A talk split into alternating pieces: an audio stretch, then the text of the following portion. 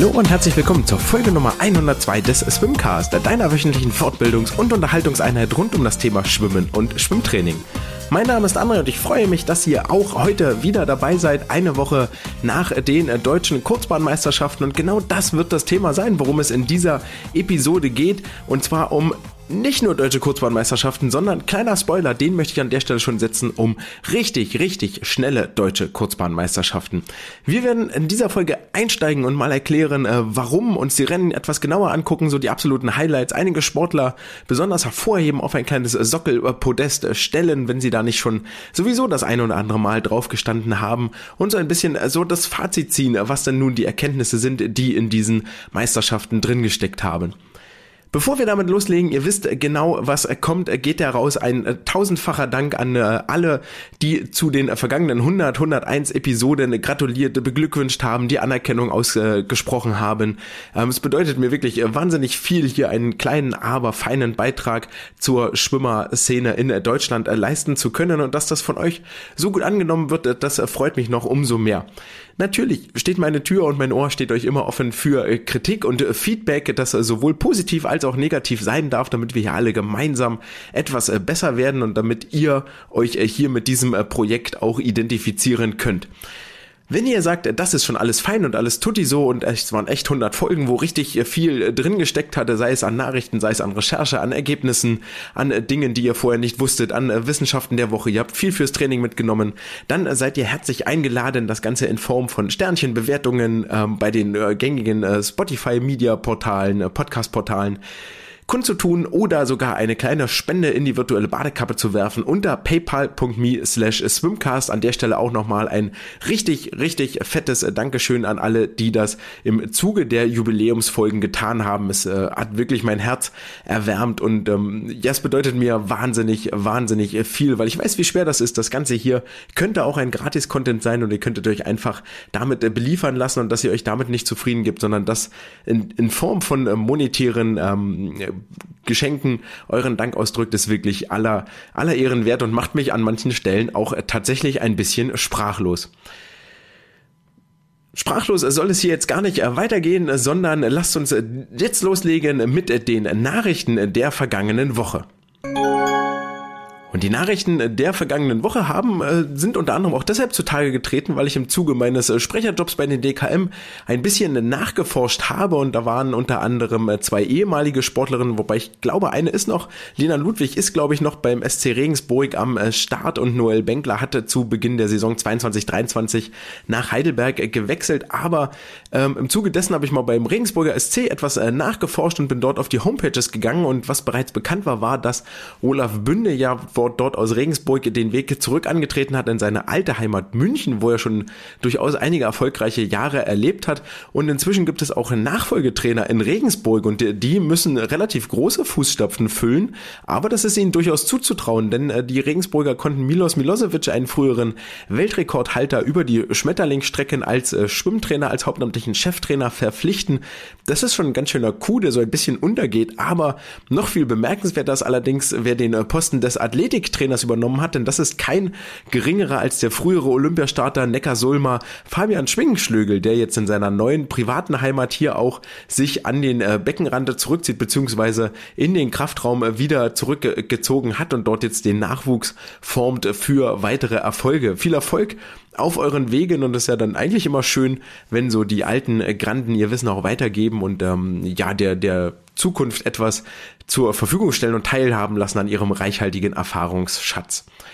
Der Name Olaf Bünde fiel gerade schon, der hm, aus Regensburg zurück nach München gegangen ist und von dort wird es ihnen noch eine ganze Ecke weitergehen, denn er wurde auf der vergangenen DSV-Mitgliederversammlung oder im Zuge dessen der vergangenen Wochen irgendwie so, jedenfalls äh, zum Junioren-Bundestrainer Freiwasser berufen. Herzlichen Glückwunsch zu dieser Beförderung. Wenn man da jetzt in Olafs äh, Vita reinguckt, dann sind da glaube ich nicht wahnsinnig viele Dinge, die ihn äh, für einen Freiwassertrainer qualifizieren, aber das möchte ich an der Stelle gar nicht weiter tiefergehende beurteilen. Es mag da sicherlich gute Gründe dafür gegeben haben, ihm diesen durchaus verantwortungsvollen Posten, wie das so ist bei den Junioren, anzuvertrauen. Ansonsten gab es ja am vergangenen Wochenende noch einige andere Geschehnisse, Berichte, Erlebnisse rund um den DSV und die letzten zwei Mitgliederversammlungen, Jahreshauptversammlungen, wie auch immer das sich jetzt ganz gerade schimpft. Da werden wir in dieser Episode gar nicht viel weiter tief einsteigen. Das gucken wir uns nächste Woche mal genauer an, wenn sich die Wogen etwas geglättet haben. Das soll ja doch dort wahnsinnig äh, turbulent und äh, teilweise sehr chaotisch äh, zur Sache gegangen sein. In diesem Sinne, lasst uns die Nachrichten hinter uns lassen, die A4-Blätter beiseite legen und zum Wettkampfrückblick auf die vergangenen sieben Tage kommen. Sportlich, das Thema Nummer eins in den vergangenen sieben Tagen, die deutschen Kurzbahnmeisterschaften 2022 in Wuppertal. Die sollen uns nun für den Rest der Folge beschäftigen und wir starten damit, dass wir uns angucken, wie sehen denn überhaupt die Vorzeichen aus, bevor auch nur der erste Sportler den großen C ins, äh, in die Schwimmoper, ins Becken äh, gesteckt hat. Da muss man zuerst mal festhalten, dass es eigentlich ein richtig unglücklicher Saisonzeitpunkt, wenn nicht sogar ein dämlicher Saisonzeitpunkt war. Die WM-Quali hat Anfang Oktober stattgefunden beim Weltcup in Berlin. Die ist also schon lange passé. Alle Sportler, die sich äh, qualifiziert haben für Melbourne, für die Welttitelkämpfe, und das ist ja wirklich nur eine Handvoll, davon auch nochmal viel weniger, die in äh, Deutschland äh, stationiert sind. Die stecken also mitten in den Vorbereitungen Richtung äh, WM-Höhepunkt, Richtung Jahresendhöhepunkt in äh, Melbourne. Alle anderen, die sich nicht für die Weltmeisterschaften in Down Under qualifizieren konnten, die sind jetzt natürlich mitten im Saisonaufbau, versuchen also ihre Grundlagenausdauer irgendwo herzuholen, was dazu führte, dass die Berliner, die Heidelberger, einige DSV-Kader bis kurz vor die, den Startpunkt der DKM noch im Höhentrainingslager gewesen sind und erst am 14. November, wenn ich das so richtig im Kopf habe, überhaupt wieder deutschen Boden unter den Füßen hatten. Erinnert euch zurück, landest du also am 14. nach zwei, drei Wochen Höhentrainingslager, wo auch immer das war, Sierra Nevada, Azurum, Türkei, völlig gleichgültig mit einem äh, Koffer voller Dreckwäsche wieder zurück in deiner heimischen Bude und wir alle wissen, wie das ist. Dann heißt es erstmal ein, zwei Tage Wäsche waschen. So war es vermutlich hier auch. Badeanzüge, Badehosen trocknen und dann am 16. schon wieder in den Zug oder in den Flieger springen und auf den Weg ins Ruhrgebiet machen nach Wuppertal in die Stadt der Schwebebahnen. Mit diesen Vorzeichen kamen die Sportlerinnen und Sportler dann also hier an, die sich ernsthafte, realistische Medaillenchancen ausrechnen konnten aus den Elitekadern. Nicht alle davon konnten diese Medaillenhoffnungen sicherlich erfüllen und einige andere haben sich mehr oder weniger überraschend auf die äh, Podestplätze, auf die Edelmetallplätze geschwommen, aber dazu kommen wir später gleich. Magdeburg zum Beispiel hat diesen Höhepunkt komplett sausen lassen, äh, fokussiert alles auf die WM in Fukuoka 2023. Von daher war hier hier der, ähm, die absolute Elite des Bundesstützpunktes, also Isabel Gose, Lukas Mertens, Florian Wellbrock und Konsortin Sarah Wellbrock noch in der Sierra Nevada im Höhentrainingslager unterwegs. Einige wenige konnten aber dennoch ihre Duftmarke hinterlassen. So war zum Beispiel Anna-Maria Börstler hier unterwegs in Wuppertal und auch Leonie Mertens war in Wuppertal mit am Start, was für mich so ein bisschen mal das äh, Fragezeichen aufwirft, ähm, wie es denn bei ihr karrieremäßig aktuell weitergeht. Denn eigentlich wäre es genau ihre Altersklasse oder ihre Planung doch jetzt auch mit dem Höhentrainingslager zu sein. Aber das ist dann auch nochmal ein Punkt für eine spätere Episode. Ihr merkt also aus dieser ganzen Vorrede, es ist ein sehr, sehr toter Saisonzeitpunkt, an dem sich hier die äh, DKM abgespielt haben. Und von daher war die Erwartungshaltung trotz der hochklassigen Namen, die da durch die Runde waberten, ja, eine Nele Schulz ist immer für schnelle Zeiten gut, ein Ramon Klenz ist für schnelle Zeiten gut, hat sicherlich auch einiges gut zu machen aus den vergangenen ein, anderthalb Jahren, die mit Sicherheit nicht so liefen, wie er sich das vorgestellt hat. Ähnliches gilt für Leonie Kuhlmann, für Angelina Köhler, die Frankfurter waren mit ihrer Elite da, ein Max Pilger war da, ein Lukas Mazerat und, und, und, und, und. Plus einige Veteranen, die hier wieder deutsche Wettkampfluft schnuppern wollten. Allen voran ja der überraschende Auftritt von Annika Brun. Der Weg zurück ins Wettkampfbecken, die aber alle Gedanken an ein Comeback weit beiseite geschoben hat, alle Fragen davon weit ins Reich der Fabeln verwiesen hat, gesagt hat, ah, nee, nee, nee, wir machen das hier just for fun, ein bisschen dabei sein, für die Sindelfinger, ähm, Teamgeist zeigen, let's go, so, und dann springen wir ins Wasser und gucken mal, was noch so geht. Und dann fahren wir wieder nach Hause. Völlig egal, was dann dort gegangen ist. Auch hier vielleicht der kleine Alarm schon. Ähm, es ist nicht wahnsinnig viel gegangen für Annika Brun, was ich dann final doch ein bisschen überraschend fand, weil häufig ist es ja so, dass wenn Sportler ihr Karriereende verkünden und dann ein bisschen abtrainieren, der Körper mal wirklich Zeit hat, sich vollends zu erholen, sich vollständig zu erholen und sie dann so einige Monate nach ihrem eigentlichen Ende, nach ihrem Haupttrainingsfokus, dann doch nochmal so eine Art zweiten, sehr kurzen, aber sehr intensiv schönen Frühling erleben und mit äh, absoluten Paradezeiten durchs Wasser. Das war hier nicht der Fall, sicherlich auch dem Umstand geduldet, geschuldet, dass Annika jetzt eine Stelle, äh, Vollzeitarbeitsstelle beim DOSB angefangen hat und das Ganze zu balancen mit äh, Abtrainieren und allem drum und dran ist dann doch was anderes als ein reines Profisportlerleben, wo alles voll auf die körperliche Leistungsfähigkeit ausgerichtet ist.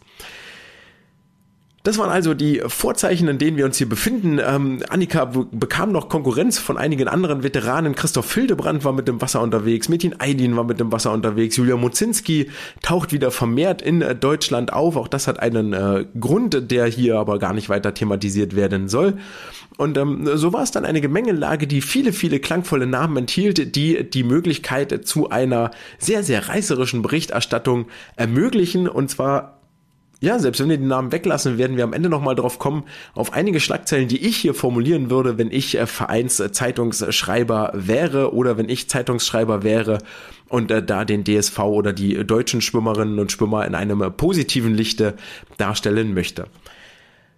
Bevor wir aber in die Zeiten reingehen und in die Platzierungen, ist eine Frage, die mir am allerhäufigsten gestellt wurde, auch in Anbetracht der Insta-Stories, wo sich alle Titelträger und Medaillenträger nochmal wiedergefunden haben. Vielen Dank an äh, Thomas Romberger, der das alles äh, fotografiert hat und auch sehr, sehr zeitnah mir zur Verfügung gestellt hat, dass äh, wir in den Genuss kommen konnten, hier wirklich den Siegern und Platzierten ein Gesicht verleihen zu können. Das war wirklich aller Ehren wert und schönes Teamwork. Gerne, gerne mehr davon. Ähm, wie wurde der ganze Spaß jetzt hier eigentlich gewertet? Wie kann es also sein, dass zum Beispiel der, die Erstplatzierte am Ende des Tages des Finalabschnittes mit einer langsameren Zeit dasteht als der oder die Zweitplatzierte?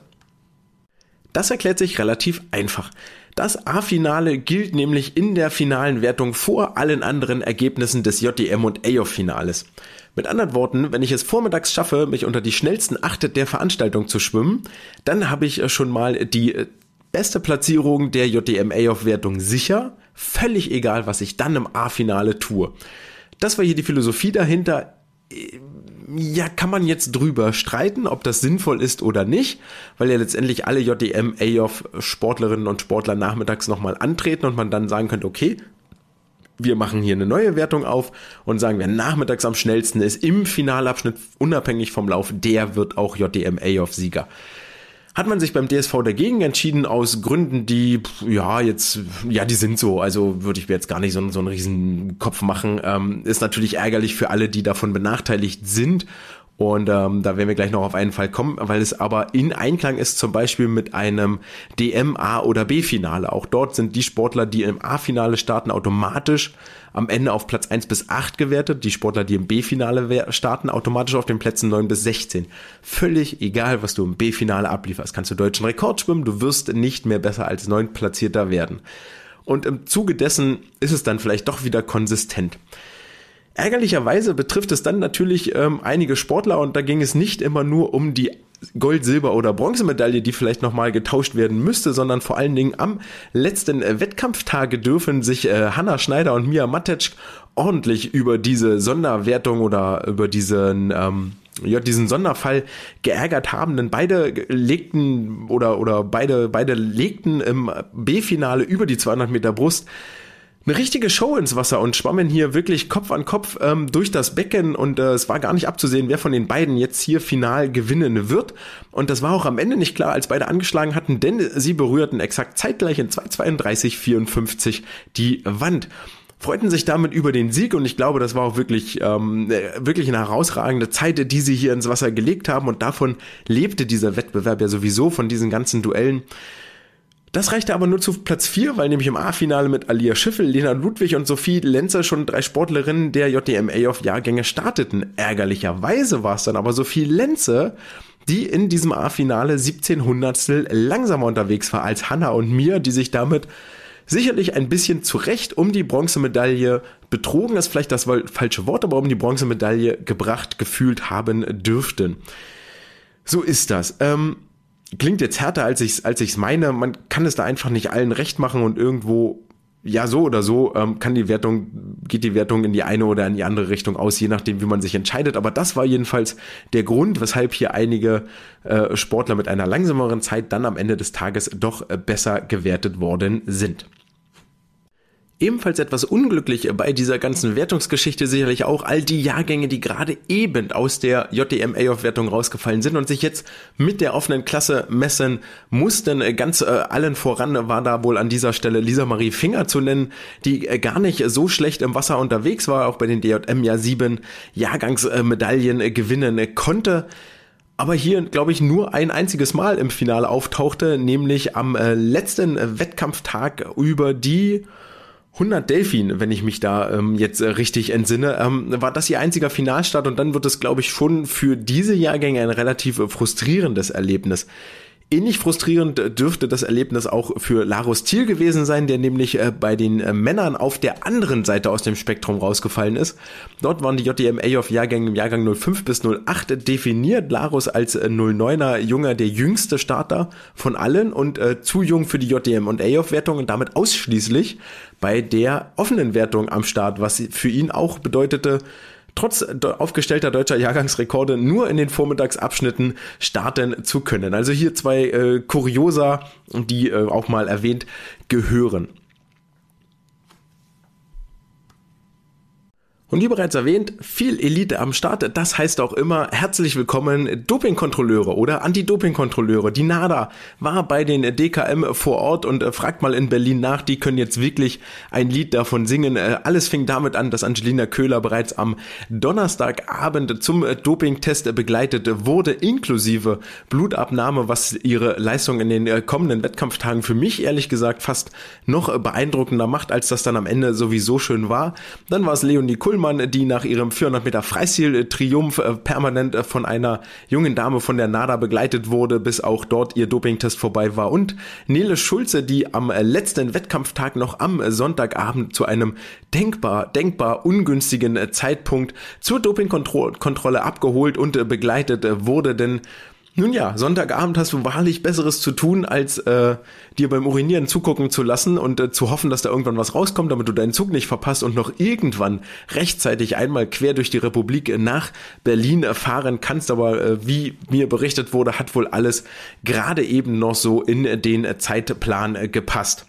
Damit war dann quasi auch die gesamte Berliner Elite zur Kontrolle anwesend, außer Ole Braunschweig, der glänzte ja durch Abwesenheit und war gar nicht erst vor Ort, ebenso wie einige andere prominente Namen, auf die man sich in äh, meiner Rolle als äh, Wettkampfsprecher dann durchaus ein bisschen intensiver vorbereitet. Fragen wir mal bei äh, Katrin Demler nach, die ja schon eine höchstgradig interessante und bunte Vita hat und dann aber durch nicht angetreten hier auffällt, weil sie sich eine Quetschung am Arm zugezogen hat. Naja, so ist es. Ähm, es waren ja trotzdem wahnsinnig, wahnsinnig interessante und spannende Wettkämpfe und damit äh, gehen wir jetzt auch mal rein in dies wirklich, in die sportlichen Highlights und fangen für mich eigentlich mit dem fast absoluten Highlight der ähm, Veranstaltung an, nämlich der abschließenden 4x50 Freistil-Mix-Staffel am Sonntagvormittag, die die letzte Staffelentscheidung bedeuten sollte und für die Frankfurter die Kirsche auf der Sahnetorte darstellen sollte, die nämlich schon am ersten Wettkampftag die 4x50 lagen Mixed gewinnen konnten, anschließend die Firma 50 Freistil männlich-weiblich gewinnen konnten, die Firma 50 Lagen männlich-weiblich gewinnen konnten und hier jetzt in der Firma 50 Freistil Mixed sich anschickten, die 6 von 6 voll zu machen und das absolute ähm, Maximum aus der Medaillenausbeute hier rauszupressen. Und es gab genau einen Konkurrenten, der dem Ganzen entgegenstand, wenn man sich dann schon die namentliche Meldung auf Papier angeguckt hat und das sollte der SC Aqua Köln sein, die ihrerseits vielleicht nicht gar so so stark auf der Männerseite besetzt waren, also bei den äh, Frankfurtern auf äh, der Männerseite waren äh, Pierre-Louis Sebastian, Sebastian Pierre-Louis mhm, am Start, sowie natürlich äh, Chet Leclos und äh, bei den Kölnern waren das wiederum Christoph Fildebrand, der im Einzel schon mit der Bronzemedaille überzeugen konnte und Metin Aydin, der über die 50 Freistil im Einzel überhaupt nicht am Start war und hier so ein kleines Dark Horse war, aber sich äh, durchaus ja schon in äh, Schwimmdeutschland einen Namen als äh, Sprinter und äh, Schnelligkeitskönig machen konnte. Die Frankfurter dann ihrerseits haben auf der Frauenseite durchaus gewusst, dass sie ein bisschen schwächer besetzt sind, hatten für den Vormittagsabschnitt extra Nika Steigerwald und Pia Helly Henning von ihren Einzelstarts abgemeldet, damit beide voll ausgeruht in die Staffeln gehen konnten, denn dort trafen sie auf keine geringere als Katharina Pokras und Jessica Felsner. Jessica Felsner, allen ein Begriff als deutsche Sprint-Ikone aktuell, die die kurzen Strecken dominiert und zwar über alle Lagen. Ja, eine Essenerin, Nina Sandrine Yazzi, schwimmt sich da inzwischen auch ganz, ganz stark in den Vordergrund, aber Jessica Felsner hat da dann doch in den entscheidenden Momenten immer noch mal wieder die Nase vorn. Das waren also die beiden äh, Konkurrenten, das Duell, auf das sich hier auf den Mittelbahnen alles äh, konzentrieren äh, sollte. Und das Rennen entwickelte sich eigentlich ziemlich genau, ziemlich exakt so, wie man das erwartet hatte. Es war Christoph Hildebrand, der als Startschwimmer für die Kölner führte, 22,05, bevor Chet Leclos diesen Rückstand nicht nur aufholte, sondern mit seinen unwiderstehlichen Tauchphasen, auf die wir später nochmal kommen werden, ähm, die, die diesen Rückstand aufholte und sogar bei weitem überholte er äh, ja seine Zwischenzeit 21,3 und das ist schon in Richtung Weltklasse, absolute Weltspitze anzusiedeln. Es folgte Nika Steigerwald bei den Frankfurtern, die den Rückst die den Vorsprung um äh, neuerliche vier Zehntel vergrößerte, sodass äh, die beiden Schlussdamen äh, Pia Helly Henning und äh, Jessica Felsner mit einer Differenz von 1,5 Sekunden ins Wasser sprangen. Und da möchte man ja tatsächlich meinen, 1,5 Sekunden ist eine richtig, richtig viel. Ja, wenn wir davon ausgehen, dass das ganze Rennen, die ganzen 50 Meter so roundabout 25 Sekunden dauern, dann sind 1,5 Sekunden etwas weniger als 10 Prozent, also so Dinge, hm, wenn wir jetzt schnell rechnen, so 6 bis, äh, 5 bis 6 Prozent dieser, dieser Gesamtzeit. Und das ist schon ein ordentlicher Bonus, den du da hast. Ähm, entspricht halt quasi, wenn wir 100 Meter sagen und das sind 6 bis 7 Prozent, sind das so 6 Meter, 7 Meter Vorsprung, die man dort hat und die willst du erstmal aufholen. Und es war tatsächlich Jessica Felsner, die diese 1,5 Sekunden nicht nur aufholte, sondern sogar nochmal um vier Zehntel vorbeischwamm. Äh, 24,0 war ihre Zeit, 25,9 war die Zeit von Pia Helly Henning und damit war der Durchmarsch der Frankfurter tatsächlich dahin. Und die äh, Kölner jubelten völlig zu Recht nach dieser wahnsinnig, wahnsinnig starken Leistungen hinten raus, als die Damen ihre Stärke ausgespielt haben. Generell das ganze Finalfeld in der Besetzung zwei Männer, dann zwei Frauen unterwegs gewesen, was dazu führte, dass die Wiesbadenerinnen, Wiesbadener ganz am Ende Julia Mozinski nochmal ins Wasser warfen, die für die, wo liegt Wiesbaden? Oh, rein Hessen, auch Hessen, für die Hessen die Bronzemedaille gesichert hat.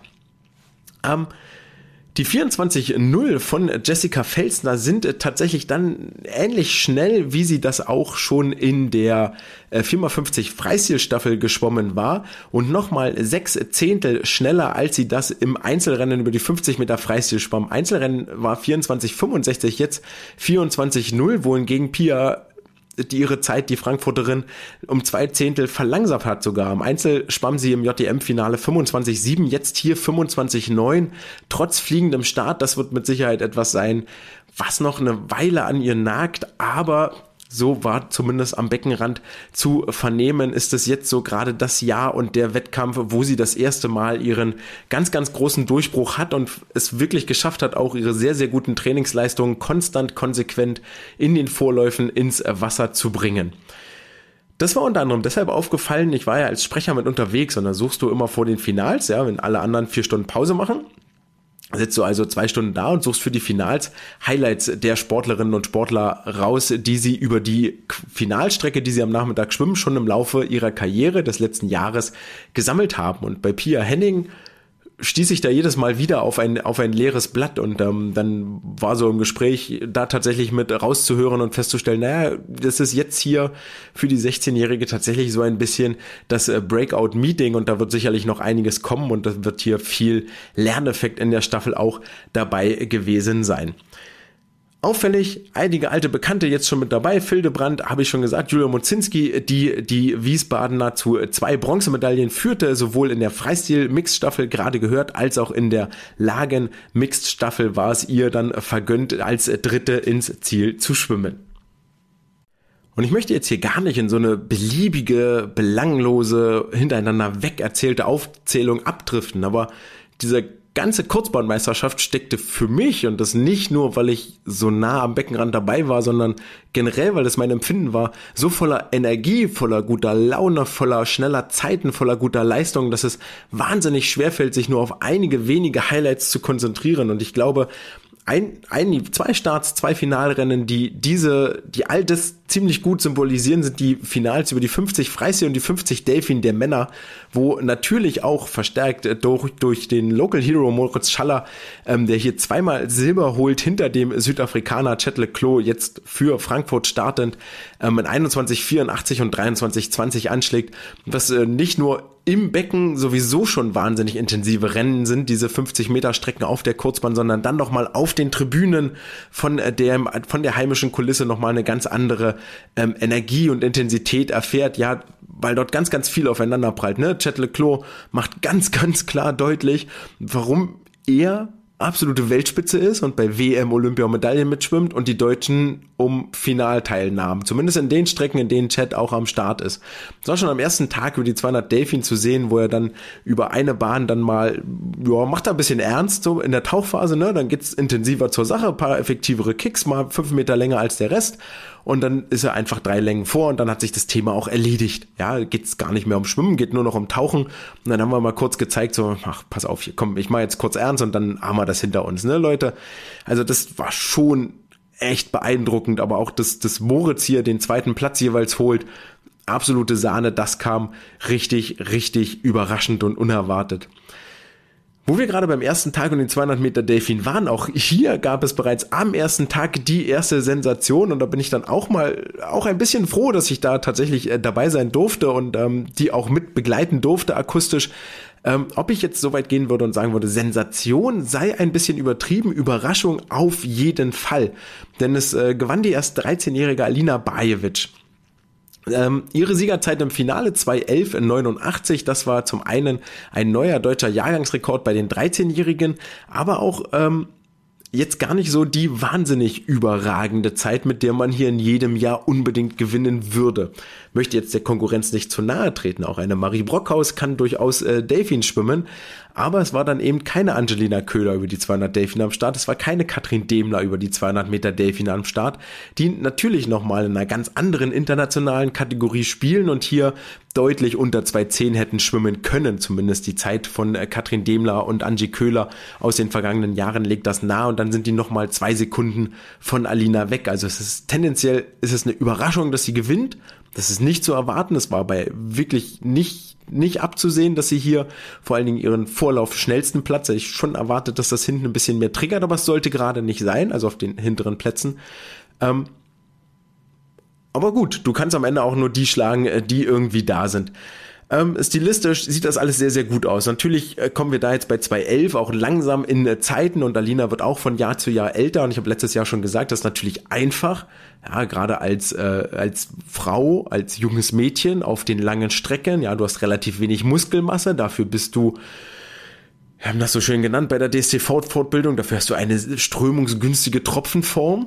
Oder um in den Worten von Mike Warnecke zu bleiben, der ist halt ein bisschen formbar, ja, der hängt so ein bisschen, das ist alles noch nicht so in, in Form gepresst, noch nicht so muskulös, nicht so breite Schultern. Das Wasser drückt sich das zurecht, so dass das möglichst strömungsgünstig ist. Das fällt langsam von Alina ab, das ist zu sehen. Ich fand auch, dass sie im Laufe des Wettkampfes nach hinten raus deutlich erschöpfter wirkte, wirkte als noch am ersten Tag hier in ihrer, ihre 2.11.89. Und das fällt auch auf der ähm, zwischendrin auf, wenn sie da von den, von den ganzen Damen, die dort im Wasser sind, durchaus mit die schnellsten letzten 25 Meter hat. Wenn wir da nochmal ins ähm, Protokoll gucken, dann müssen wir jetzt hier ein bisschen, ein bisschen scrollen, aber das finden wir gleich raus.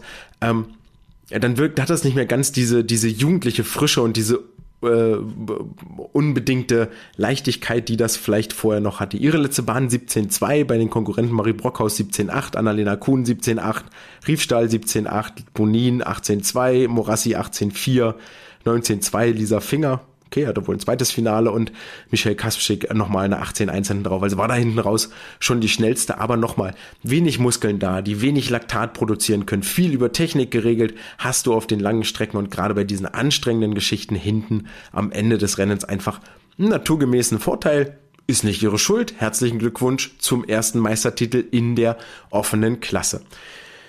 Was bei ihr dann aber auch auffällig ist, und das ist auch in den späteren Jahrgängen oder späteren Rennen noch mit auffällig, die Tauchphasen sind generell die Baustelle bei den jüngeren Jahrgängen. Ähm, wahnsinnig selten kommt da mal jemand bei der ersten, also beim Start vielleicht noch gerade so, aber spätestens bei der ersten Wende hört das auf, auch nur an die 10 Meter Marke ran. Selbst 5 Meter empfand ich da durchaus schon als sehr viel, sowohl über die Kraulrennen als auch über die Rückenrennen als auch über die Delfin-Wettbewerbe. Ähm, das, ist, das ist mir wirklich zu wenig. Ähm, und wenn ihr euch da die 400 Freistil nochmal anguckt, äh, Leonie Kuhlmann gegen Maja Werner, da spreche ich das auch nochmal ganz explizit an als einen der Unterschiede, warum für mich Leonie da am Ende auch die deutlich, deutlich besseren Karten hat.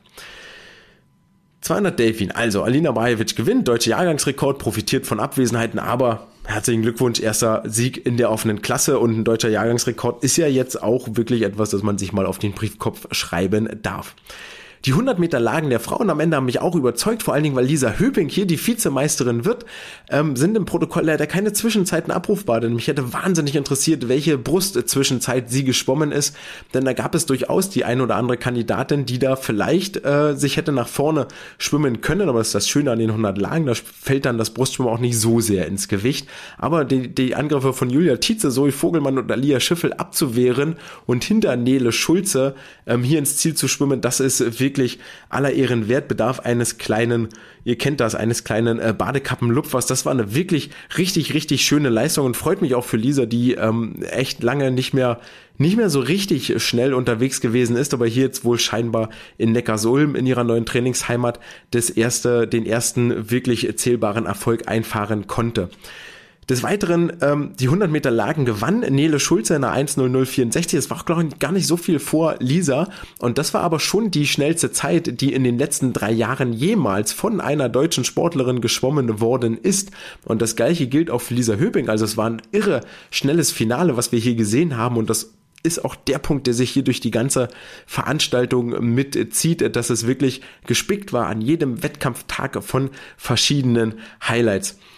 Die 400 Freistil weiblich, äh, der, zählen da auch mit dazu vom äh, letzten Wettkampftag, ähm, wo Leonie Kullmann absolut gezeigt hat, wie viel Bock sie hat und wie viel Energie und wie viel Lust am Schwimmen da wieder in ihr drin steckt. Ja, es war Maja Werner neben ihr, die ja wahnsinnig viel Konkurrenz gemacht hat, die viel Druck aufgebaut hat, die aber deutlich hektischer schwamm, aus den Wänden nicht so schnell rauskam, nicht so effizient war und Leonie mit all ihrer Routine schon fast und all ihrer Erfahrung, ja, 2016 Olympia, 2021 Olympia, hat das Ding hier ganz souverän von vorne weg gemanagt und hat es dann geschafft, das auch am Ende mit den schnellsten Zeiten ins äh, Ziel zu schwimmen und ins Ziel zu bringen. Ähm, für mich da beeindruckend, da sie ja vor den Sommerferien noch die äh, Badeanzug, Badekappe, Schwimmbrille mal mehr oder weniger zwangsweise verordnet an den Nagel gehangen hat mit den Worten ihres äh, Trainers äh, Lasse Frank, du kommst erst wieder, wenn du das Feuer aufs äh, Training verspürst. Und das hat sie jetzt hier eingehalten. Ja, die letzten Jahre waren bei ihr extrem geprägt von ähm, Verletzungen, von ähm, Krankheiten, von ich kann hier nicht so gut, ich kann da nicht so gut. Das ist alles auch, ja, nicht falsch verstehen, nicht, nicht ihre Schuld, aber der Olympiastart in Tokio 2021 stand durchaus auf der Kippe, weil sie sich da im Vorbereitungslager ordentlich was äh, im Magen-Darm-Bereich zugezogen hatte und danach auch lange brauchte. Dann kam die ISL noch mit dazu, die sie schwamm und so weiter und so fort. Also da war, da war wahnsinnig viel, was da in seit bestimmt seit 2000, also seit Anfang 21, seit 2020 immer wieder dafür sorgte, dass sie nicht an die hohen Erwartungen, die hohen Vorleistungen der äh, Jahre 2016 bis 2019 ranschwimmen konnte. Und ähm, jetzt hier wieder zu sehen, auch dass sie nach 40646 anschlägt, am Ende nochmal richtig, richtig schnell 31,4, 31,1, 31,0, die Zwischenzeiten so sich ins Ziel kämpft und wirklich um jeden Zug, wo es ja dann schon fast ein Rennen war, anderthalb Sekunden Vorsprung vor Maya, ähm, wo sie auf sich alleine gestellt ist, aber wirklich den Kampf gegen die Uhr derartig annimmt und hier ins äh, Ziel sprintet, sich danach auch wirklich freut. Also es war in jeder Faser, in jeder Pore zu sehen, wie glücklich und wie happy sie ist mit dieser Zeit. Ich hatte ja dann auch kurz die Gelegenheit genutzt, mit ihr abzuklatschen und da steckte ordentlich Wumms und Freude drin und das war, das war richtig schön. Also das war eins der Rennen, die mir persönlich auch das Herz ein bisschen, wo, wo man sich etwas mehr mitfreut als bei, als bei anderen Rennen. Ebenfalls viel mitzufreuen gab es über die 400 Lagen von Zoe Vogelmann, die völlig untergegangen, total. Also die Vormittag über die 400 Lagen schon richtig Bock hatte. Also ähm, nach ihrem Dafürhalten schwamm sie 250 Meter locker, hat dann ein bisschen schnell gemacht, hat am Ende auf die Anzeigetafel geguckt, Alter, was, ich bin jetzt schon quasi auf Bestzeitniveau. Ähm, relativ typischer erster Start frisch aus dem Trainingslager. Da rutscht es meistens sehr, sehr gut, weil man A mit wenig Erwartungshaltung reingeht und B noch so diesen Schwung auch mitnimmt, den man dort in der Höhe hatte mit all den äh, Dingen, die so ein Trainingslager beeinflussen. Ja, viel Sonne, Kopf frei für Training und so weiter und so fort. Und dann am Nachmittag aber dachte ja, okay, das soll jetzt hier nicht alles gewesen sein und ich hüpfe mal rein ins Wasser und äh, schau mal, was jetzt hier so geht. Und da ging nämlich richtig, richtig viel, quasi völlig konkurrenzlos schwamm sie hier durchs Wasser. Ich glaube in, jetzt äh, verzeiht mir, dass ich hier schon wieder durch die Gegend scrollen muss. Ähm, da muss ich mich kurz äh, korrigieren. Das war nämlich am äh, Freitag, am zweiten Wettkampftag, also war nicht der erste Wettkampftag, aber na gut, Schwung vom Trainingssaal kann man trotzdem mitnehmen. Ähm, ihre Zeit am Ende 4:36:27 und das ist zum einen ja, roundabout irgendwas sechs Sekunden unterhalb schneller als ihre Meldezeit gewesen war, nochmal deutlich schneller als das, was sie am Vormittag ins Wasser geschwommen hatte. Ihre Zeit am Vormittag waren ins äh, 4:42, wenn ich mich da jetzt nicht irre. 4,39, äh, okay, war nochmal drei Sekunden schneller.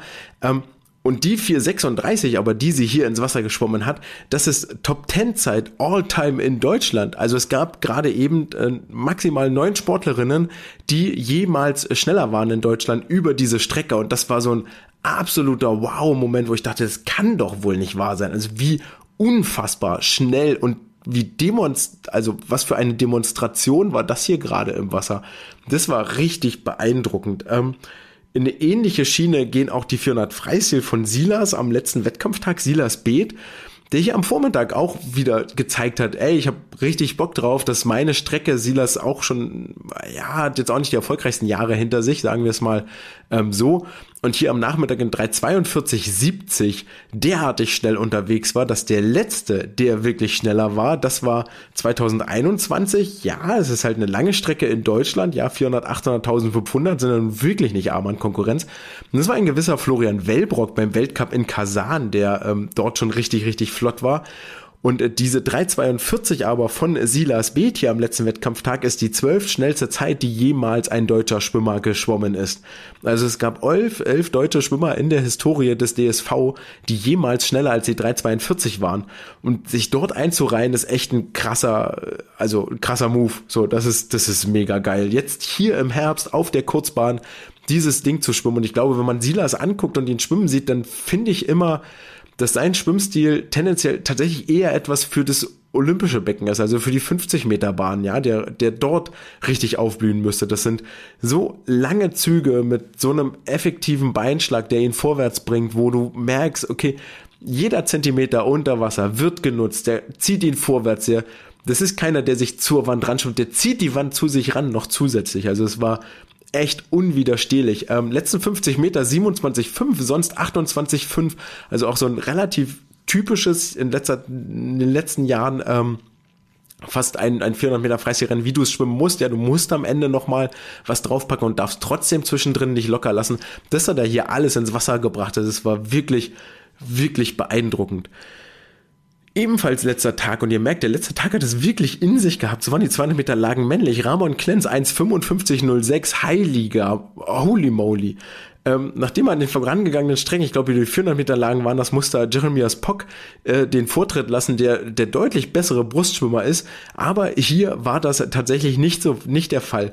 Und die 1,55,06 von Ramon waren zum einen die absolute Krönung. Äh, Ramon hat ein Wochenende hinter sich, das viele von uns äh, im Krankenhaus im Sauerstoffzelt hinter sich äh, lassen würde. Er war der absolute Topstarter von allen. Also ich habe keinen gefunden, der mehr Starts hatte als Ramon, der nämlich insgesamt in den vier Wettkampftagen 16 Mal ins Wasser geschwommen ist. Und da waren wirklich nicht nur schöne Sachen dabei, ja, nicht so ein, so ein Chet Leclos Staffelstart, sondern ähm, da waren auch echt äh, fiese Nummern dabei.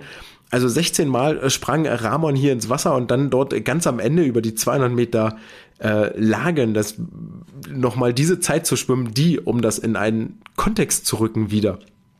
Wie weit müssen wir hier eigentlich zurückgehen?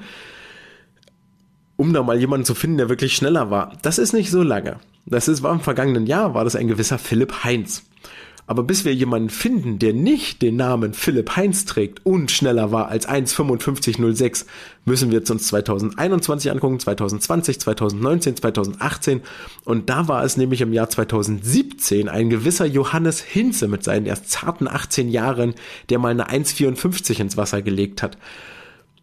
2018 David Thomasberger, wer es wissen möchte, 1,54 ähm, 99 um die 700 streite ich mich jetzt mal nicht. Und selbst das eine Jahr macht's nicht viel weniger beeindruckend, die Zeit, die Ramon hier ins Wasser gelegt hat. Also Neckarsulm mit äh, Lisa Höping, auch ein Ahmed Mahmoud und ein Ramon Klenz, zudem ein Henning Mühlleitner. Da scheint wieder was zu wachsen und das scheint echt etwas zu sein, wo wir uns im Sommer nochmal die Augen, Augen reiben werden, wenn es Richtung äh, deutsche Meisterschaften geht.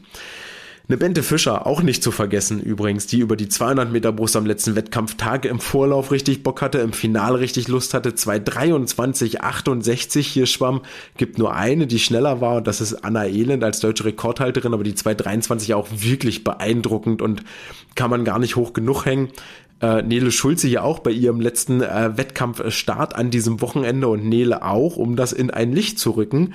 An, bei ihrem 14. Start an diesem Wochenende schwimmt sie in 2,25,18 auf den Silbermedaillenplatz und der dann wiederum nur acht Zehntel über dem deutschen Jahrgangsrekord der 18-Jährigen liegt. Also ähm, keine Ahnung, wo das auf einmal herkam. Nele wahnsinnig stark geworden auf den äh, letzten, also auf den 200 Meter Strecken hat dort extrem in den vergangenen Jahren an ihrer äh, Standfestigkeit, wie es so schön heißt, gearbeitet, an ihrer äh, Ausdauerfähigkeit, um dort das Tempo hochzuhalten.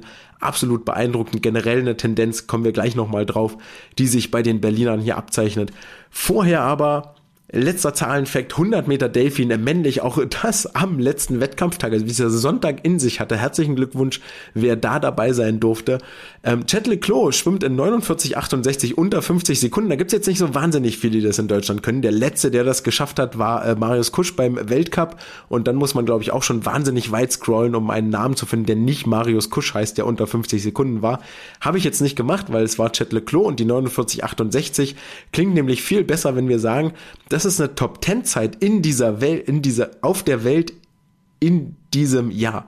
Ähm, gab nur neun Rennen überhaupt in diesem Jahr, die schneller waren als diese 49,68. Nicht mal neun Sportler, die Plätze 1 bis 3 gehen an Chat aus den Weltcup, aus den Weltcups. Ähm, es gab nur insgesamt neun Rennen, die schneller waren als die 49,68. Und Chat ist ein absoluter Unterschiedsschwimmer, ähm, kommen wir gleich nochmal drauf.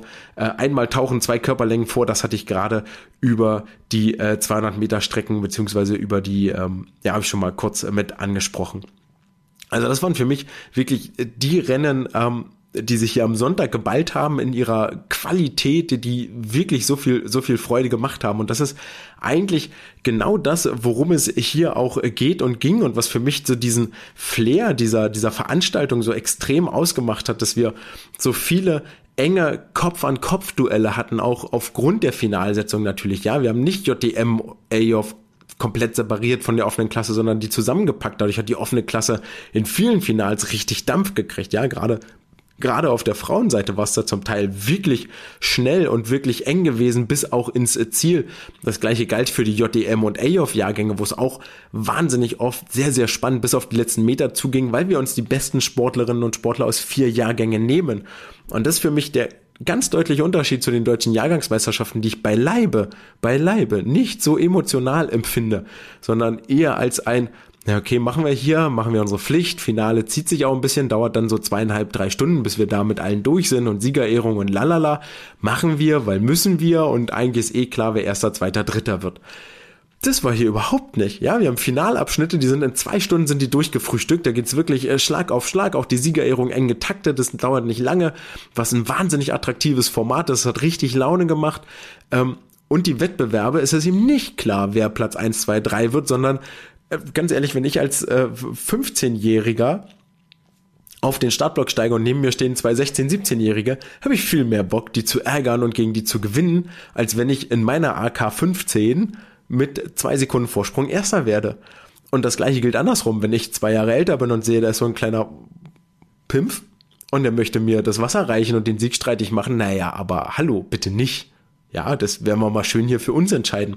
Und das hat echt Laune gemacht. Also das war wirklich cool und war auch mit der Grund, also es gab so viele glückliche, fröhliche, happy Gesichter nach den Anschlägen, beim Blick auf die Anzeigetafel, gegenseitige Gratulationen, gegenseitige Anerkennung, gerade auch dann mal kommt dem, glaube ich, auch zugute. Ne? Es ist eine entspannte Phase der Saison. Es ging um nichts anderes als den Titel. Ja, keine WM-Quali, die ich jemanden wegnehme, keine EM-Quali, nichts, wo es wirklich um Sponsorengelder geht oder sowas, sondern wirklich um die Freude am Racen, um die Freude am Duell. Und das war an so vielen Stellen zu sehen. Absolute Werbung für den Schwimmsport. Und ähm, wenn dann noch so Show-Acts mit dazukommen wie ah, wir sind wieder beim letzten Wettkampftag am Sonntag. Also wenn ihr mal zwei Stunden Zeit habt, guckt euch vielleicht den Sonntagsabschnitt nochmal an. Der schien ganz gut gewesen zu sein.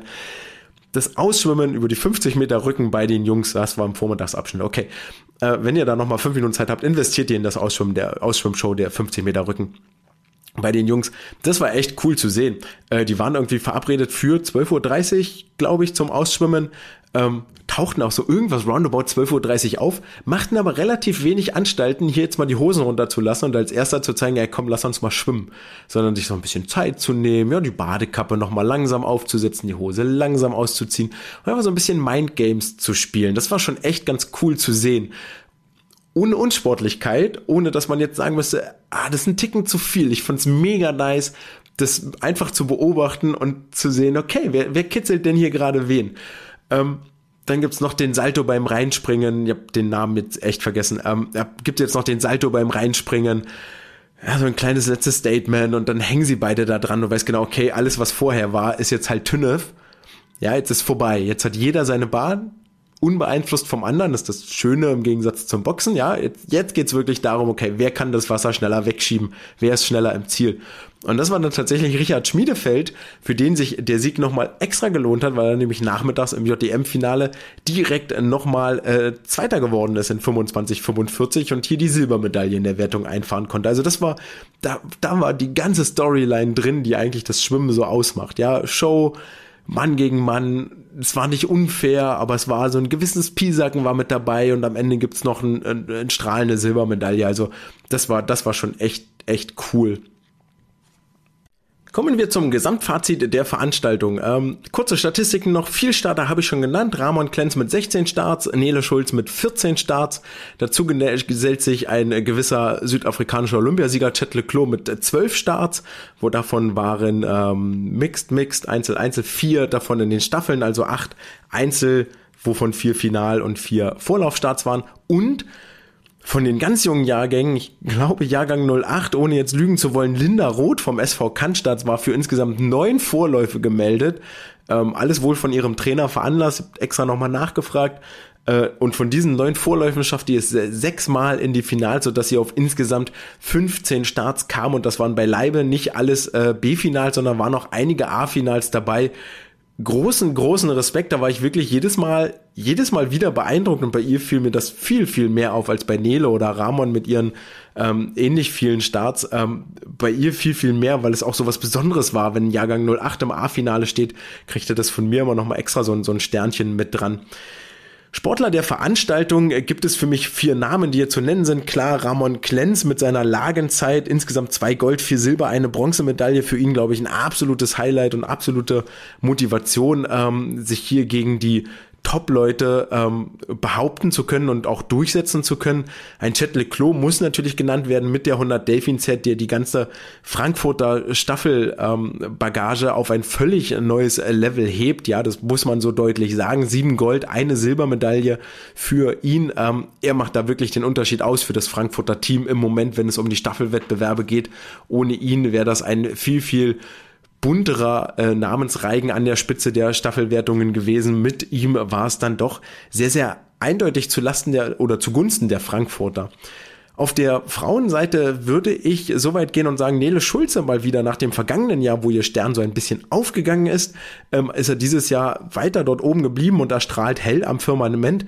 Vier Gold, eine Silber, zwei Bronzemedaillen für sie, auch ein irre starker Backend-Speed, wenn wir die 200 Freistil nochmal ähm, uns zu Gemüte führen. Dort schwamm sie auf den letzten 50 Metern, die sie ja gewann, die 200 Freistil, eine 28,9, die zweitschnellste. Und jetzt ähm, einmal kurz rechnen, Nele Schulze letzten 50, 28,9, die zweitschnellste, die Vizemeisterin in eine 30,1. Nele holt 1,2 Sekunden auf den letzten 50 Metern raus. Und das ist eine Qualität, die hatte sie vor anderthalb, zwei Jahren noch nicht, die ist neu in Berlin dazugekommen. Und das ist etwas, was wahnsinnig wahnsinnig auffällig ist. Ähm, kommen wir gleich dazu. Angelina Köhler. Auf der anderen Seite bei den Frauen für mich die äh, zweite Frau der Veranstaltung. Die ganzen Berliner, auch eine Leonie über die 400 Freistil, irre stark geworden auf den letzten Metern über die 200 und 400 Meter Strecken. Bei den 100 dann fällt das nicht ganz so auf, aber auch dort hatte ich das Gefühl, dass da immer noch ein kleines Quäntchen mehr ging als bei der Konkurrenz. Angelina Köhler hat vier Goldmedaillen gewonnen. 100 Meter Freistil, ihre letzte Bahn war zwei Zehntel schneller als von Nina Sandrine Yazzi. Ähm, damit schwamm sie dann auch zum Sieg. Ja, beide waren gleich auf und dann mit zwei Zehnteln Vorsprung auf der letzten Bahn hier ins Ziel zu schwimmen, ist eine äh, extreme Leistung und schon ein ganz schöner Niveauunterschied. Ähm, es gab eine Sportlerin, die auf den 100 Freistil letzte Bahn schneller war und das war Nele. 13,7 von Nele, 13,8 von Angelina. Die 100 Delfin fand ich bei Angelina noch beeindruckender. Hier die letzte Bahn von ihr 15,4, die, die äh, letzte Bahn von der Vizemeisterin oder von der zweitschnellsten dann 16,3, also fast eine Sekunde schneller für Angelina. Und das ist, auch das ist ein Sprung, der vorher so nicht da war und etwas, was ihr extrem auch auf der Langbahn helfen wird. Bin wahnsinnig gespannt, wo da die Reise noch hingeht.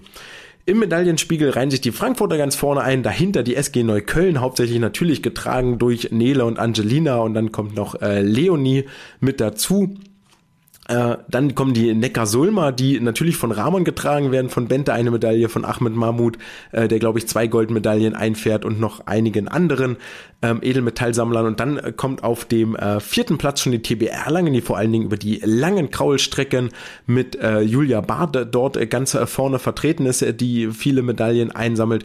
Und was mich ein bisschen irritiert hat, war, dass die äh, Heidelberger tatsächlich nur die Goldmedaille von Zoe Vogelmann in der offenen Klasse holen konnten. Da hätte ich tatsächlich etwas mehr erwartet. Und damit bleiben noch insgesamt zwei Themen offen.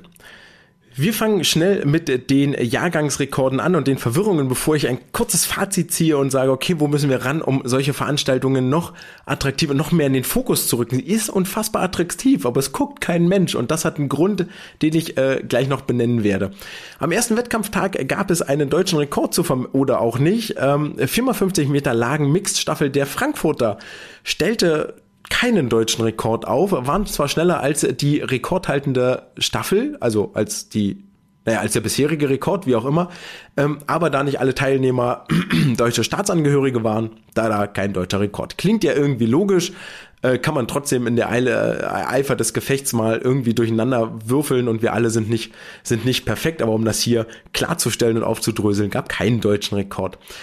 Ebenfalls Verwirrung gab es über den 50 Meter Brust Jahrgangsrekord und zwar Subel Biltal schwimmt im 50 Meter Brustfinale der Männer nach 26,80 Sekunden ins Ziel.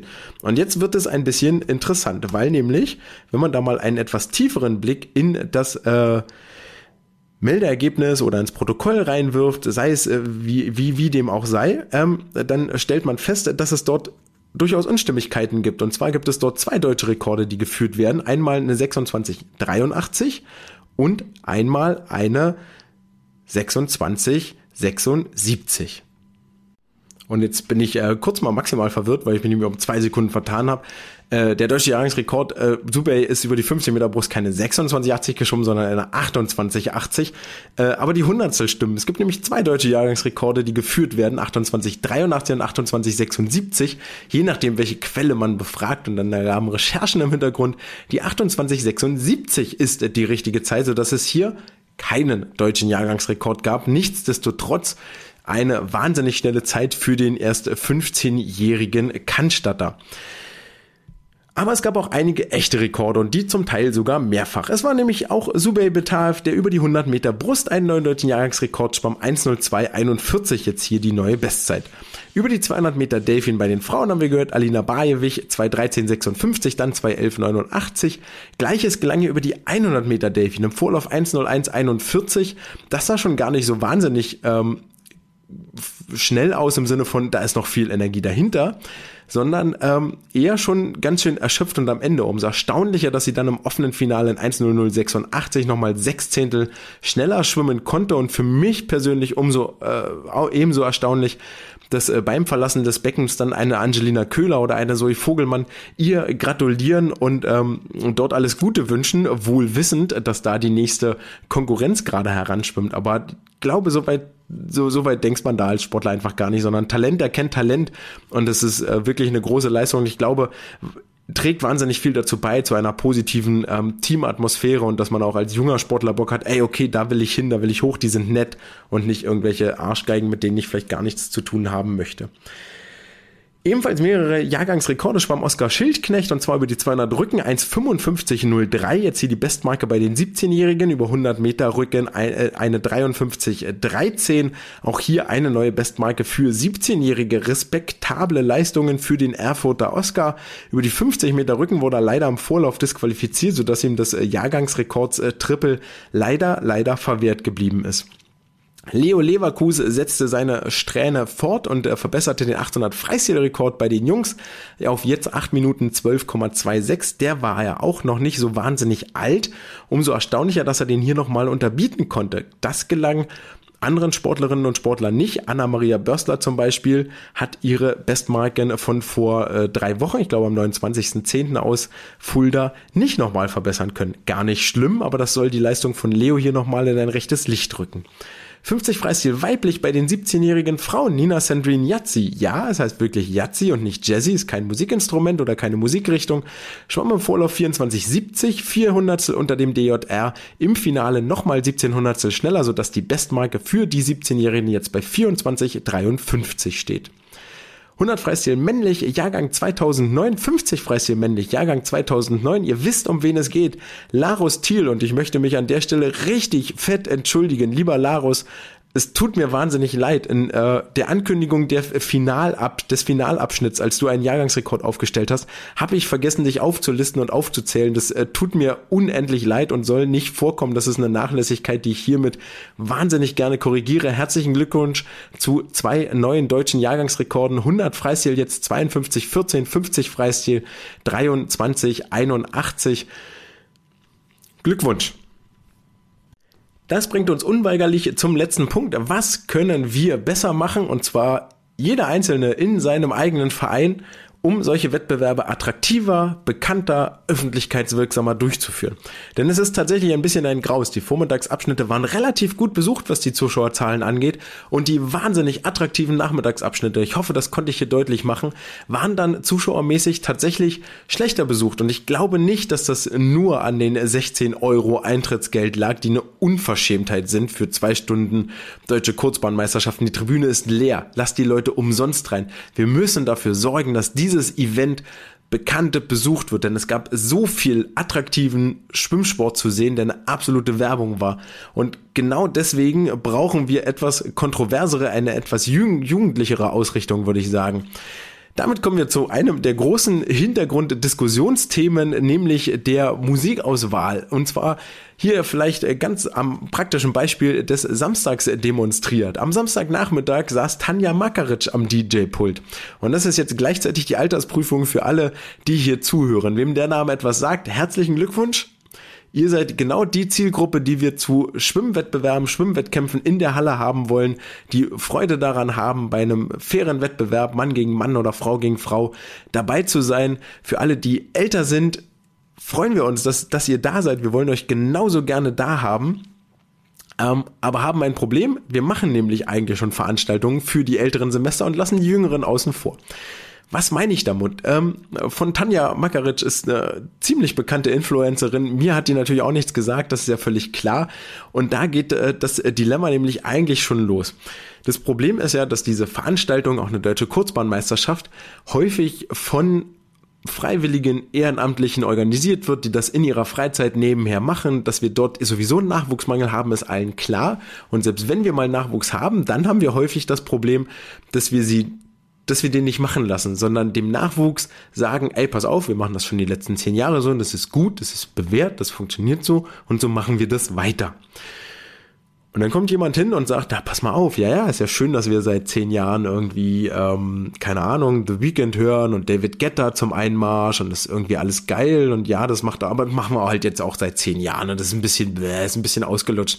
Mal auf, Musikrichtung hat sich gewandelt, können wir mal ein bisschen andere Mucke anmachen, die Beleuchtung wäre eigentlich auch cool, wenn die ein bisschen gedimmt ist zu den Finalläufen, weil dann kommen die bunten Scheinwerfer oben an der Startbrücke ein bisschen durch. Dazu spielen wir relativ coole Hip-Hop-Musik, die auch einen geilen Bass hat, einen geilen Beat, womit die Jugend connecten kann, ja, die 15- bis 20-Jährigen, die dort einlaufen. Und ähm, dann kriegen wir einen ganz anderen Drive in die Veranstaltung rein.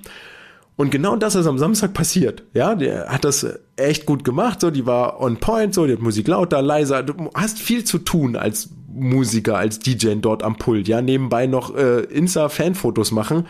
Wirklich Respekt. Also, das fand das fand das ganz ganz gut ähm, war dann auch eine herausragende Stimmung, ja, zu den Finals und ähm, mit den Zuschauern. Und ähm, ich behaupte jetzt mal, dass einige werden deutlich schneller geschwommen, sowohl bei den Mädels als auch bei den Jungs. Das ist ja nicht ganz unattraktiv, die Tanja, als auch bei den Jungs, wenn sie die Siegerehrung durchgeführt hätte. Und ich möchte da den äh, Damen und Herren, die das äh, getan haben, es waren ja eigentlich bloß Herren, ja, möchte ich da nicht zu nahe treten. Aber wenn ich mir jetzt vorstelle, bin ein 15-jähriger Sportler, eine 17-jährige Sportlerin, ich taper dort zum Siegerpodest, freue mich, geil, deutsche Vizemeisterin, Nachwuchs Kurzbahn, ähm, stell mich da drauf und dann kommt äh, einer der alten Abteilungsleiter Wettkampfsport oder der Bundestrainer, der das 23 Jahre gemacht hat, bis 2003, schüttelt mir die Hand, gibt mir die Medaille, finde ich das vielleicht irgendwie ganz ich kann das irgendwie honorieren, aber ich bonde nicht damit. Ja, ich bin damit nicht irgendwie verbandelt. So, ich habe da keine Emotionen zu. Wenn jetzt eine Tanja dort kommt oder ein, da hört's auf, ich bin nicht in dem Alter. Ähm, ich sage jetzt was ganz Blödes. Äh, ein Justin Bieber oder ähm, oh Gott, ja, das ist jetzt wahnsinnig unangenehm für mich. Ähm, ihr wisst, was ich meine. Irgendjemand von den Influencern, die ich alle nicht kenne, Jeremy Fragrance von mir aus, ja und mit dem mache ich dort ein Selfie auf dem Siegerpodest. Das würde einfach viel steiler durch die Decke gehen, das käme viel geiler an, es würde viel mehr Resonanz erzeugen als das, was wir jetzt dort gerade machen. Worauf ich hinaus will, ist, wir müssen irgendwo hinkommen, dass wir hipper werden, dass wir dort in diesen so sozialen Medien, dass wir dort stattfinden, dass wir dort connecten. Und da hilft es extrem, wenn eine Tanja mit ihren 400, keine Ahnung wie viel tausend Followern, 500.000 aus der Schwimmoper postet, deutsche Kurzbahnmeisterschaften, den Start mitnimmt und dann noch äh, 30, 40, 50 äh, Selfies macht mit irgendwelchen Fangirls. Das macht viel mehr für die Öffentlichkeitsarbeit als eine Pressemitteilung, die der DSV verschickt. Das hat beides seine Zielgruppe und seine Berechtigung, aber das eine erschließt neue Märkte und neue Zielgruppen und führt neue Leute an den Schwimmsport ran und das andere holt die ab, die schon da sind. Und wir müssen dahin kommen, dass wir neue irgendwo abholen, ja, mit hipperer Musik, mit jugendlicherer Darstellung, mit jugendlicherer äh, Aufmachung. Ähm, und genau das ist das, was es hier tut. Und da müssen wir auch so selbstkritisch sein und sagen, ey, okay, pass auf, bin Mitte 30. Ich weiß es nicht mehr. Was, wenn ich nicht zufällig mit Jugendgruppen zu tun habe, habe ich ehrlich gesagt überhaupt keinen Schimmer, was bei so 16 bis 20-Jährigen aktuell popkulturell vorgeht. Was ist musikalisch in, was ist an Memes in, was ist an Gesten in, was ist an Sprüchen in, was ist an Sprache gerade hip. Womit kann ich mich, ja, womit connecte ich, womit schließe ich da an? Und da fallen mir zwei Lieblingszitate ein, die ich im Zuge dessen gehört habe. Äh, Lieblingszitat Nummer eins bezüglich der Musik war, äh, wenn alles gleich klingt, dann weiß ich, die Musik ist gut. Also nicht für mich, aber für die anderen. Und für die, für die das hier gemacht ist. Und das zweite geht in eine ähnliche Richtung, klingt aber noch fast ein bisschen besser. Äh, wenn ich nicht unterscheiden kann, wann ein Lied aufhört und das nächste anfängt, dann weiß ich, es gefällt den Sportlern. Und ja, so kann man das im Punktiert mal hinbringen und muss sich selber hinten anstellen als Organisator, als Durchführer, als whatever und sagen, ich mache das nicht für mich, ich mache das dafür, dass die Sportler hier eine schöne Zeit haben. Und die sollen rausgehen und das, und das Gute weitererzählen. Die sollen hier rausgehen und sagen, es war eine geile Veranstaltung, ich habe Tanja getroffen oder wie sie alle heißen. Ja, die war da. So, und Tanja war ja mal Sportlerin der SG Bayer, die war ja mal Schwimmerin, die war bei den Jugend-Europameisterschaften, die hat diesen Zirkus mitgemacht, die hat ja auch noch eine Connection dazu. Auch ein Christian vom Lehn, der dann die Siegerehrung ähm, mitmacht und dort Hände schüttelt, ist dort hundertmal besser aufgehoben als ein DSV-Offizieller. So ist es halt einfach. Ne? Es geht geht dann nicht darum, die DSV-Offiziellen, dass die ihr Foto kriegen oder sich dort präsentieren können, sondern es geht darum, dass die Sportler was Gutes davon haben. So. Und das waren jetzt meine fünf Cent zu Sachen, die wir besser machen können, sprich Veranstaltungen hipper und zeitgemäßer und mehr für die Jugendlichen ausrichten. So. Das geht bei Musik los und das geht bei äh, Social Media Influencern, äh, Influencerinnen weiter. Nichtsdestotrotz in meinen Augen eigentlich echt eine wahnsinnig gelungene Veranstaltung, vier wahnsinnig anstrengende Tage gerade für uns. Ähm, vielleicht das auch nochmal gesagt, ich habe das erste Mal das Bild äh, von der anderen Seite gesehen, von der Kampfrichterwarte wirklich für vier Tage ähm, als Sprecher wahnsinnig anstrengend und intensiv. Also was da an Vorbereitungsarbeit reinfließt, ist nicht mit Geld zu bezahlen. Das muss man so deutlich sagen. Also ähm, ich habe bestimmt zwei Tage, eher so drei Tage und zwar volle Arbeitstage neben dem, was ich sonst noch mache, äh, in Vorbereitung investiert. Und dann bist du morgens um 7.30 Uhr in der Halle. Und wenn du Glück hast, gehst du um 18 Uhr raus, wenn es ein etwas längerer Tag ist, um 19 Uhr raus. Ähm, dazwischen ist nichts mit, mit Freizeit oder mal ausruhen. Macht wahnsinnig viel Laune, umso mehr bedeutet mir all das Lob, was ich gekriegt habe und das war mein Ansinnen. Ich möchte das anders machen, ich möchte ähm, mit mehr Emotionen reingehen, ich möchte mehr erklären, was sieht man dort als Zuschauer und dafür gab es wahnsinnig viel Lob. Das hätte auch voll in die andere Richtung fahren können.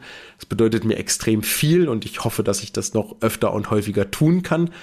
Ähm, und alle anderen Kampfrichter, die dort am Beckenrand stehen, die nehmen sich Urlaubstage dafür, dass sie das machen. Die nehmen sich zwei Tage Urlaub, Donnerstag, Freitag und die meisten auch noch am Montag, weil sie Sonntagabend echt fertig sind mit der Welt. Ich auch. Ähm, nehmen sich Montag nochmal Urlaub dafür, dass sie dort am Beckenrand stehen. Wenn ihr das nächste Mal einen Kampfrichter seht bei DMDJM, denkt dann nochmal dran, sagt vielleicht kurz Danke, gerade wenn sie aus eurem Landesverband kommen. Freuen sie sich bestimmt und ähm, dann macht's allen noch ein bisschen mehr Spaß. Ich fand's eine mega geile Veranstaltung, ich fand's echt cool, mir hat's richtig, richtig Laune gemacht, vor allen Dingen, weil ich die Gesamtstimmung in der ganzen Halle als extrem positiv und freuderfüllt äh, wahrgenommen habe, verbunden mit den irre schnellen Zeiten, die hier zum Teil unterwegs waren, war es ein wirklich, wirklich schönes Event. Und ich hoffe, dass wir da auch bei den kommenden deutschen Meisterschaften und was da so alles ist, ähm, daran anknüpfen können. Von daher, und das sei als letzter nur Wermutstropfen ist falsch, aber das sei der Vollständigkeit halber gesagt, hat sich Sonele Öztürk den vollkommen richtigen Wettkampf ausgesucht, der der letzte ihrer Karriere gewesen sein soll. Sie hat wenige Tage nach den deutschen Kurzbahnmeisterschaften ihren Rücktritt bekannt gegeben. Dazu werden wir in der nächsten Episode nochmal ein bisschen mehr erzählen. Und das soll es dann auch gewesen sein mit der 102. Folge des Swimcasts. Wir werfen einen Blick voraus auf das kommende Wettkampfwochenende, an dem zum Beispiel in Simmern das 26. Schinderhannes Schwimmfest stattfindet. Ich hoffe, ihr wisst alle, was ein Schinderhannes ist. Es findet der norddeutsche Jugendländervergleich findet statt und die ersten Adventsschwimmen sowie die Landesfinals starten. Es geht also tatsächlich Schlag auf Schlag weiter mit schnellen Wettkämpfen und schnellen Zeiten. Egal wo ihr seid, ob ihr gerade Pause macht oder tatsächlich tatsächlich im Wettkampfbecken unterwegs seid oder im Trainingsbecken unterwegs seid. Viel Spaß beim schönsten Sport der Welt. Ich hoffe, ich konnte euch in dieser Episode die deutschen Kurzbahnmeisterschaften näher bringen mit all ihren Emotionen und äh, schönen Erlebnissen und Geschichten, die es dort so gab. Mir hat es echt gefallen und ähm, ja, ich werde euch die nächsten Wochen mitnehmen auf die Reise Richtung Melbourne 2023, Richtung Kurzbahn-WM und dann Richtung Jahresausklang. Das war's erstmal für heute. All euch äh, viel Spaß beim Schwimmen. Lasst es euch gut gehen. Bis zum nächsten Mal. Ciao.